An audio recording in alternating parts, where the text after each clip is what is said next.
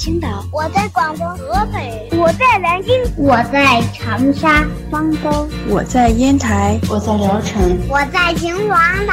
收听高个子叔叔讲故事，收听高个子叔叔讲故事，收听高个子叔叔讲故事，收听高个子叔叔讲故事哦。这里是荔枝电台 FM 九五二零零九混故事台，我是主播高个子叔叔，愿我的声音陪伴你度过每一天。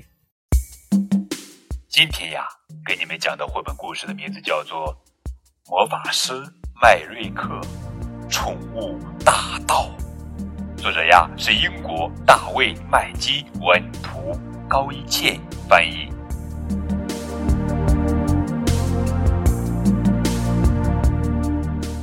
法师麦瑞克正在和表弟古仔度假，打算给国王带一件礼物回去。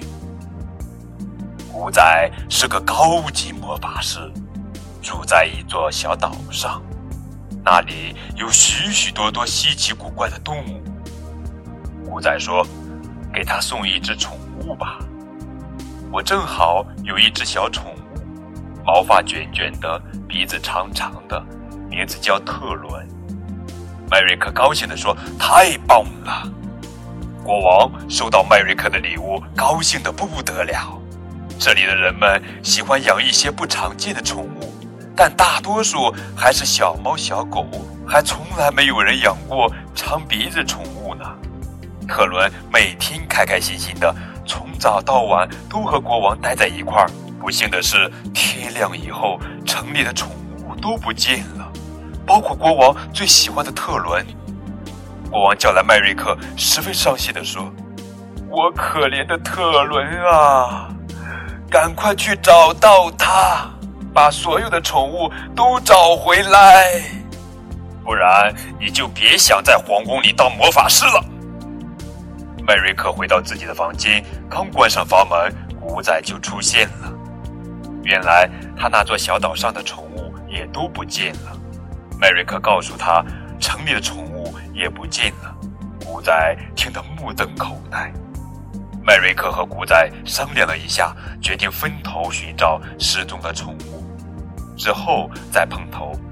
他们跑遍了整个王国，可是连一只宠物的影子也没有看到。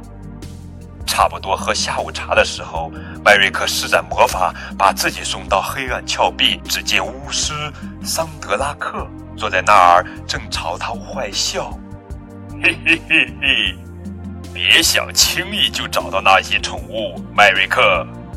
桑德拉克轻蔑地说：“偷它们的时候，我可是费了好大的力气，嘿嘿，不过也值了。”如果找不到那些宠物，你的皇宫魔法师位置可就归我啦！哈哈哈哈！看到麦瑞克空手而回，国王忍不住火冒三丈。他再次对麦瑞克发出警告：如果找不到那些丢失的宠物，就别想再当皇宫魔法师了。看来得去找一下克拉，让他给我们出出主意。麦瑞克对古仔说。克拉是一位年老的智者，住在一座被魔法层层保护的大山里。那里的山崖太陡峭，古仔爬得气喘吁吁的。当他抬头看时，竟然已经到了山顶。克拉说：“你们爬山就像寻找宠物一样，都这么费劲。如果有人偷了所有的宠物，一定会用魔法。”带到一个隐蔽的地方藏起来，就好比我用魔法把你们带到这儿来一样。这对表兄弟只听到克拉说了这样一句话，便回到皇宫。不过这句话已经让他们有了主意。第二天一早，卫兵报告说，桑德拉克派来的信使正等在门外。麦瑞克说：“带他进来吧，我这就去告诉国王。”等卫兵离开后，麦瑞克迅速使用一个魔法，一下子把古仔变成国王的模样，他自己却变成一只小宠物。那位信使走进皇宫，告诉国王说：“只要国王赶走麦瑞克，让桑德拉克成为皇宫魔法师，他就可以找回所有失踪的宠物。先别着急，国王回答说：“没准儿麦瑞克也能找回那些宠物。反正我现在还有这个小家伙陪伴。到了晚上，他只要待在麦瑞克的房间里，就不会有危险了。”就这样，信使离开了。麦瑞克和古仔恢复成原样。这天夜里，麦瑞克又变成白天的那只宠物，静静地待在房间里。突然，他觉得很不对劲，自己好像被魔法控制了。一瞬间，他发现自己不在房间里了，而是来到一座矿山上，而且被关进一个笼子里。四周围着那些被偷走的宠物，当然，桑德拉克也在这儿。桑德拉克恶狠狠地对这只宠物说：“就差你了，国王很快就会让我取代迈瑞克，到时候我马上甩掉你们这些可恶的家伙，你们真是难伺候。”他累了，说完就呼呼大睡了。迈瑞克悄悄地把关在笼子里的宠物放出来，当然还有他自己。他向大家说出自己的计划后，宠物们便齐声哭喊起来。桑德拉克睡得迷迷糊糊的，又怎么了？哦，桑德拉克，求求你，千万别把我们送回去，我们喜欢在你这里呀！宠物们假装很伤心的说。桑德拉克很快就被宠物们的哭喊声、哀求声淹没了。他的计划被搅得一团糟，桑德拉克挣扎着，拼尽所有的力量，施了一个又一个魔法，把所有的宠物一个一个的送回家，之后他才沉沉的睡过去。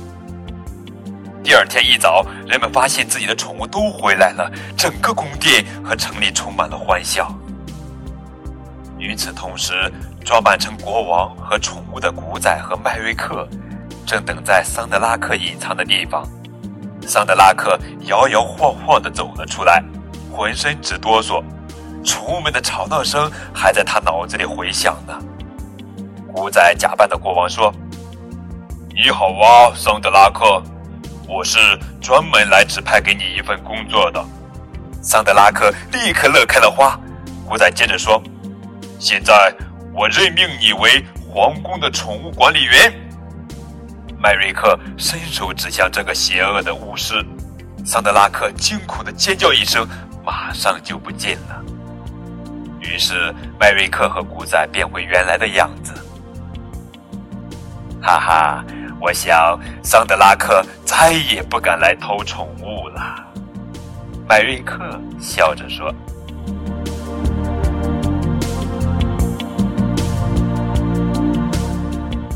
好了。”宝贝儿，这就是今天的绘本故事《宠物大盗》。魔法师麦瑞克系列绘本故事还有另外三个故事，分别是《魔法去哪儿了》、《皇宫里的龙》、《邪恶的巫师》。剩下的三个故事也会在励志电台 FM 九五二零零九播出哦。